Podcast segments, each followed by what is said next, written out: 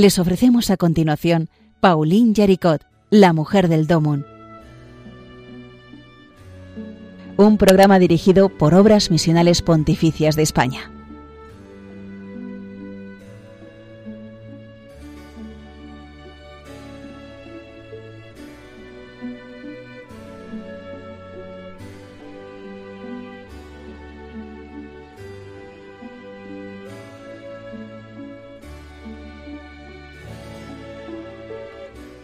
Saludo muy cordial a los oyentes de Radio María. Soy Rafael Santos y voy a seguir eh, hablando de mm, esta figura apasionante que es Paulina Yaricot. Eh, mm, hablo dentro del equipo que en obras misionales pues nos hemos propuesto esta, esta tarea de, de, gracias a Radio María, dar a conocer mm, la vida, la espiritualidad, todas las iniciativas que, que el Señor regaló a la Iglesia a través de esta mujer increíble. En este equipo está el padre José María Calderón, eh, Justo Amado, Javier López en la parte técnica y, yo que os hablo, Rafael Santos. Bueno, pues eh, seguimos eh, esta, esta aventura de la vida de Paulina, que en la que hemos visto, nos hemos quedado en un punto en el que vemos cómo el Señor se sirve efectivamente de, esta chica de 20 años que, después de esa conversión radical en su vida eh, se, ha entregado pues con toda su alma al, Señor y, que ahora está descubriendo un, modo con esa inspiración que el Señor le, le ha dado para organizar la ayuda a las misiones, está descubriendo todo un nuevo modo de participar en la misión de la Iglesia. Esto no es, no es ninguna broma, es, es eh, un, un, cauce increíble que se nos ofrece a todos los cristianos para participar en la misión, como es la, la obra de la propagación de la fe. Pero precisamente en el programa anterior nos habíamos quedado en, en, ese punto en que, en que decía, bueno, con eh, Paulina aquí ha puesto en marcha el plan de la obra, el plan de la propagación de la fe, pero todavía no podemos hablar de la, de la fundación de la obra propiamente dicha. Y, bueno, y, todavía va a quedar un poquito hasta llegar a lo que es la fecha oficial de la fundación. De momento sí que estamos en, algo que, podríamos llamar pues los preliminares de la obra o una especie de, de momento de primera prefundación, vamos a llamarlo así, como una prefundación de, la obra en esta intuición que Paulina ha, recibido eh, en un momento tan, tan insospechado como es una reunión en la que unos están jugando a las cartas ahí eh, junto a la chimenea, la familia, y ella de repente eh, tiene que lanzarse a coger una de las cartas para apuntar lo que, lo que ha visto, que es que esas limosnas que eh, recogían los viernes después de la oración por las misiones en, esa asociación de oraciones para ayudar a las misiones de China, pues esa, eh, esa recogida de fondos que se venía haciendo pues de una manera un tanto eh, débil en cuanto a la estructura porque podía fallar uno de los elementos y, comprometerse la recogida de fondos, eso se podía estructurar de una forma tan sencilla como, como teniendo grupos de 10 que al final se agruparan de 10 en 10 para formar una centena y ahí luego por el mismo procedimiento un millar y, ir haciendo así como una red enorme que, que, fuera, que fuera cada vez haciéndose más amplia. Pues es verdad que, y fijaos qué misterio, que, el Señor se sirve precisamente de esta, de esta chica, de esta chica joven, que, bueno, pues a lo mejor, o sea, si uno piensa en, alguien de 20 años, los que ya los hemos pasado eh, hace tiempo, dice uno, pues, pues, pues, eso, qué instrumento tan, tan insospechado, pues bueno, como todas las cosas del Señor que se sirve que se sirve de, los frágiles eh, cacharrillos que somos cada uno de nosotros. Y, así va haciendo grandes cosas. Bueno pues es verdad que eh, esto no, no, surge mm, en un baldío en un desierto. Eh, la obra de la propagación de la fe este, esta mm, obra que aquí estamos viendo nacer tiene un ambiente propicio desde luego y hay quien dice, bueno, pues es que este modo de recaudar los fondos pues ya, ya existía en alguna asociación, incluso entre, entre bueno, de otras confesiones cristianas ya se estaba haciendo algo parecido, no se, no se había hecho así mm, entre los católicos tan claramente, pero bueno, que más o menos eh, eh, esto estaba en, en, el aire, por así decirlo. Bueno, pues sí, pues podemos decir que hay un ambiente propicio, pero desde luego tampoco se pueden regatear méritos a, la novedad que esto, que esto supone. Porque, y aquí hay que explicar un poquito eh, la grandeza de, este plan eh, de Paulina Yaricot, como ella lo llamaba el plan. Y es que estamos hablando de, por un lado, una organización permanente en red. Y esto es, es importante no una estructura que, a merced de las personas que va y viene, no. No algo que, eso si falla un elemento, la cosa no puede seguir porque no está, no hay como una capilaridad que permita que siga fluyendo por ahí la, la sangre, la savia. No. Esto hay aquí algo diferente. Una organización estable y además más que decir organizaciones como eh, bueno pues lo que lo que a continuación iba a, iba a explicar de, la red se puede traer ya esa palabra en este momento es una red. Eh, no es una organización en un sentido tanto mm, eh, de institución que también como algo vital. Es una, una red de personas una red de corazones una red llena de, de, la vitalidad que el Señor eh, insufla a la Iglesia con el espíritu, hay protagonista de, la misión, como dice San Juan Pablo II, o autor de la misión, como dice también el Papa Francisco. Y, en, esa, en esa red viva eh, mm, se consigue pues mm, una fuente permanente de, ayuda y de soporte a la, misión. Esto eh, es uno de los aspectos. Pero hay otro que también os lo he comentado ya y es cómo consigue Paulina que la limosna, eh, los donativos, decimos hoy muchas veces, la, aportación, las ofrendas económicas, como lo queramos eh, llamar, que esa limosna entre a formar mm, parte, vamos a decirlo así, de la oración, insertar la limosna en la oración. O sea, ya no podemos decir, bueno, es que esto mm, es como lo, material, lo espiritual, mm, lo separamos, no tiene que ver una cosa con la otra. No, no, en, Paulina la cooperación misionera es un todo, sea cooperación espiritual, cooperación material e incluso está creando un concepto nuevo que es que eh, claro que hay una cooperación personal, que es la de los misioneros en primera fila, pero es que también nosotros desde la retaguardia podemos mm, participar en la cooperación personal en la misión. Porque de hecho la estructura que, que Paulina pone en marcha es una estructura de persona a persona, funciona el mano a mano, no se echa eh, esa, esa perra chica semanal en un, en un en una caja en una caja común que nadie sabe eh, quién está ahí participando no no las, limonas se recogen de mano en mano se puede eh, seguir el rastro humano de la participación en la limosna en, ese sentido de que estamos todos colaborando y dando sustento a la misión con, nuestro, con nuestra oración y con, nuestros medios. Bueno, pues esto, esto es, sorprendente porque donde otros hubieran visto eh, pues un fin, o sea, aquí hemos conseguido algo estupendo, ya hemos acabado. Paulina se da cuenta de que todo lo contrario, que lo que el Señor le ha inspirado es el comienzo, no el fin, sino el principio de algo muy grande para ayudar a, la misión. Y eh, ella, además, bueno, mm, con esa mm, doble faceta que tiene, que, ya en otra ocasión expliqué, que era, eh, Paulina es como Marta y María, las, las hermanas de Lázaro, los, amigos del, Señor, estos hermanos amigos del Señor, pues Marta y María eh, están de alguna manera presentes en, en la vida de Paulina como acción y oración con una capacidad increíble para, ambas en medio de su mala salud, porque recordemos que, Paulina había tenido un accidente muy grave, una enfermedad muy larga, con unas consecuencias importantes, y, bueno, e, ella no para, o sea, ella está mm, eh, cuidando, eh, poniendo en marcha es todo lo de la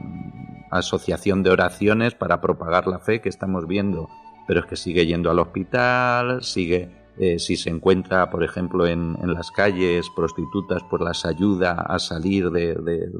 la vida del dolor en la que, en la que se están, teniendo que, vivir. Em, eh, cuando se encuentra pobres,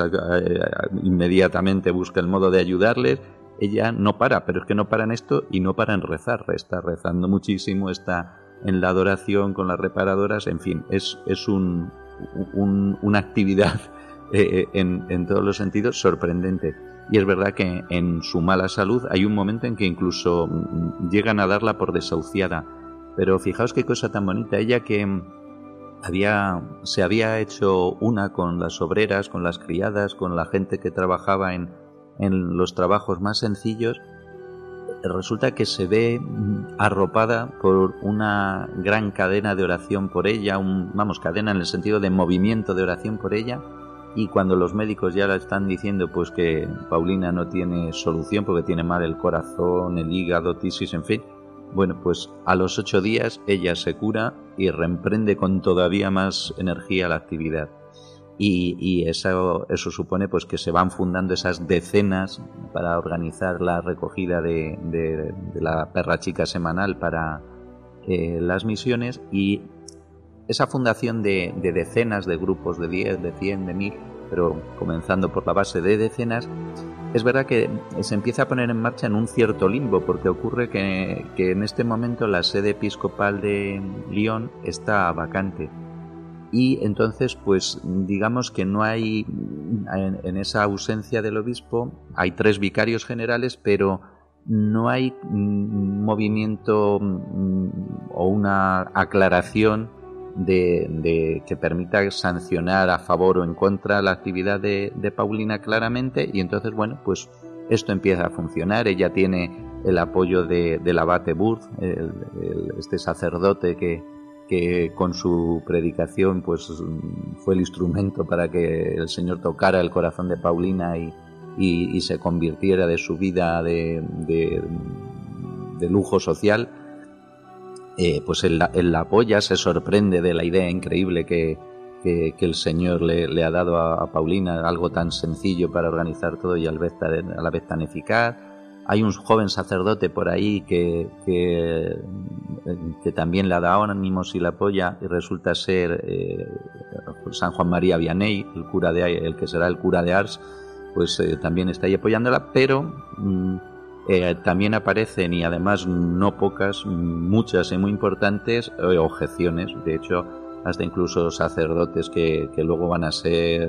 pues mm, figuras muy muy relevantes y, destacadas de, la Iglesia, en ese momento no entienden lo que está haciendo Paulina y le, bueno pues le dicen que, esto es un disparate, que ha puesto en marcha algo que, no está bien planteado porque no tiene una, un respaldo de, de la diócesis, de mm, que solamente favorece a unas misiones, en este caso eran las de China, por aquello de que había surgido en esa asociación de oraciones por las misiones extranjeras dedicadas a Asia. En fin, mm, como, como un, surtido de, quejas, de, problemas que, claro, mm, Paulina se queda acongojada diciendo, pero, pero bueno, ¿qué he hecho yo? ¿Cómo es posible que, que no haya reparado en que esto iba a tener estas consecuencias, a ver si ha actuado mal? El caso es que ella se decide a escribir al decano de estos tres vicarios que, ocupaban, eh, bueno, pues estaban al frente de, la sede de, la diócesis a la espera del nombramiento del, obispo. Y este decano de los vicarios le, dice, le da como una solución salomónica, le dice, bueno, está habiendo quejas, tal, pero vamos a mantener esto, que no disuelva la asociación, pero que tampoco haga por aumentarla. Pero en ese momento resulta que, eh, Paulina, que bueno, en aquel entonces estaba confesándose, no estaba el abate Burr en, aquel momento, no eh, por, abreviar el relato, no, no, entro aquí a explicar por qué no estaba en ese momento tan cerca eh, físicamente en el, en el espacio de, de, Paulina. Y el hecho es que ella se confesaba en la parroquia de San Policarpo. Bueno, pues justamente el sucesor del confesor de, Paulina en esta parroquia, que fue el primero que, que, la animó a poner en marcha la iniciativa, ya lo hizo con su autorización, o sea, ya eh, no es que hubiera empezado a lo loco, ella le pidió consejo, él la animó, pero bueno, ahora se encontraba con todo esto y, después de este, de este eco negativo de, de lo que estaba haciendo, pues justamente resulta que el sucesor en la parroquia de San Policarpo de este confesor de Paulina resulta que es nombrado también eh, gran vicario. Bueno, pues precisamente este, esta persona, que es Pedro Gurdiat, se convierte en el valedor de, Paulina y le propone mm, que mm, ella siga eh, en marcha con la obra, pero de una manera discreta, por así decirlo, que, se siga funcionando, pero haciendo las cosas sin ruido. Pero fijaos todo lo que tuvo que vivir Paulina con su mala salud en estos momentos, con su amor absoluto, incondicional a la iglesia, y, diciendo, pero, pero bueno, ¿qué, lío se ha formado, pero, pero qué he hecho, qué ha pasado, cómo, se, cómo me estoy encontrando toda esta oposición sin, sin comerlo ni beberlo, pues de, estos sacerdotes, de, ella está, está, claro, abatida y menos mal que con este, con este apoyo de Pedro Gurdiat, de este, de este vicario, pues logra, logra ir sacando todo adelante. Pero claro, ella, mm, ella ha vivido una experiencia muy intensa y voy a explicarosla con, tres textos muy breves que, reflejan el zarandeo que para Paulina supone todo esto y la esperanza que al mismo tiempo supone el seguir adelante. Ella con, su hermano Fileas, en algún bueno, en esa relación tan estrecha que hay entre ellos, él le hace notar que, que todo esto que está viviendo es una espina de la cruz del Señor y incluso la, anticipa algo de lo que va a seguir ocurriendo, le dice, dice Fileas, ¿cuántos nuevos dones va a prodigarle el divino esposo a su esposa? Ya no será una espina sola, sino la corona entera la que pondrá sobre su frente. Serán sus clavos y su cruz. Bueno, pues efectivamente, eh, como vamos a ver, así ocurrirá. Y, mm, Paulina, ¿cómo vive esto en medio de su mala salud y, de la congoja que le causa lo, que ha ocurrido? Pues eh, aquí hay un texto suyo que, lo recoge perfectamente y es una oración de Paulina en que, en que le, dice, le dice al Señor, no me habéis revelado si la defensa y la salvación de vuestra obra sería durante mi vida o después de mi muerte, pero yo me someto a lo que queráis y si debo morir en la ignominia, que sea para fecundar este árbol destinado a producir frutos. Ella mm, acepta la cruz que le está viniendo con, con, todo esto y está dispuesta a todo si esto es una obra del Señor. Y enlazando con este texto hay otro precioso y que, que son como palabras proféticas de su hermano Fileas, cuando para animarla le dice, Continúa propagando esta obra que Dios ha comenzado por tus manos y que es quizá el grano de mostaza que debe producir un gran árbol cuyas ramas bienhechoras cubrirán con su sombra toda la faz de la tierra.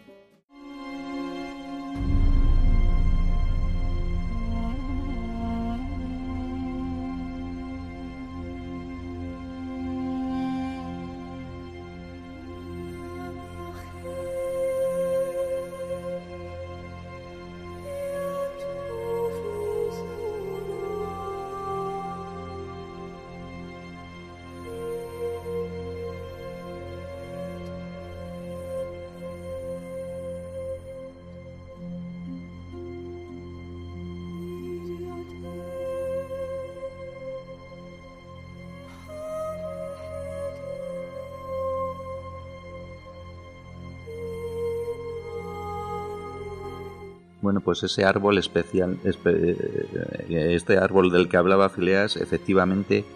va, va a ir extendiendo sus ramas y, la obra se expande sobre todo con la ayuda de, personas eh, muy sencillas, porque aunque había ahí también personas relevantes, un jefe de fábrica, pero, pero sobre todo el grueso de los participantes eran las queridas obreras de eh, tan queridas de Paulina, la gente de los barrios, personas pues muy, muy humildes y muy sencillas. ¿Y qué ayudas eh, va contando mm, Paulina para, poder poner esto en marcha? Pues está alguien que ya mencionamos en otra ocasión, Víctor Girodón, que es empleado en una sedería. Sabemos que Lyon era una ciudad donde la industria de la seda tenía mucha importancia, como, como el propio padre de, Paulina estaba, estaba en este tipo de, negocios. Y este empleado de, la, de una sedería va a ser, eh, podemos decir, el primer propagandista de la obra entre sus compañeros de la congregación de señores, esta congregación que, que de alguna manera está en el eh, crea el, primer terreno para impulsar la obra. Y así pues bueno se va organizando el plan este plan Yaricot eh, y Paulina y él Víctor Girodón de hecho van a ser los primeros responsables de los dos primeros millares de, personas pero claro se va viendo que esto necesita incluso un soporte un director técnico porque eh, Monseñor Pedro Gurdiat este vicario que había ayudado a Paulina él mismo se ofreció al principio a recoger y enviar el dinero a París, pero claro, hacía falta alguien que le liberara un poco de estas tareas y que asumiera esa parte técnica y práctica en cuestiones administrativas. Y aquí, pues, echan mano de Benito Cost, que es eh, el, precisamente el responsable de esa, de esa congregación de señores y que tiene experiencia, pues porque él es agente de cambio.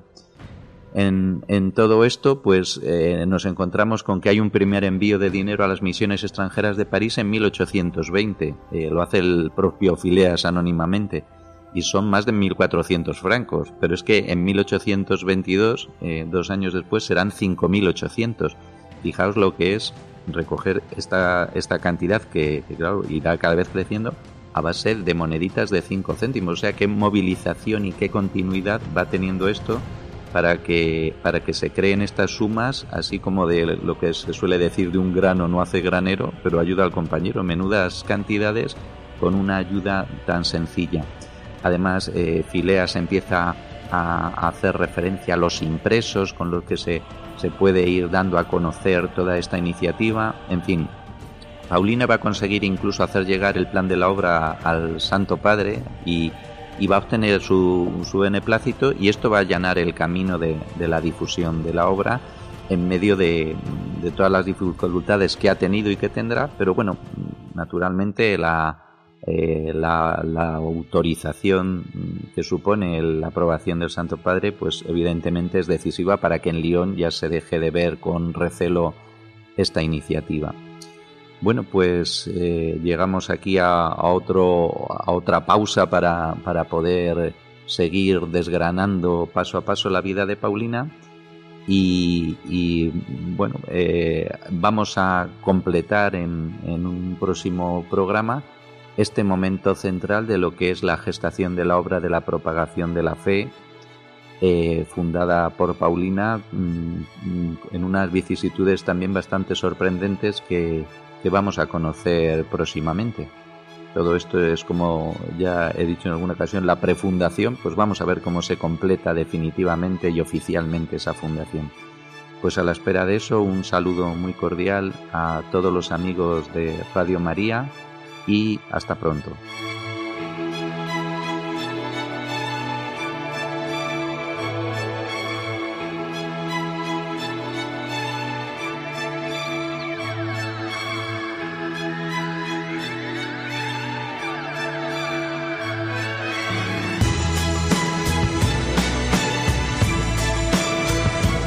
Han escuchado en Radio María Pauline Yaricot, la mujer del Domund. Un programa dirigido por Obras Misionales Pontificias de España.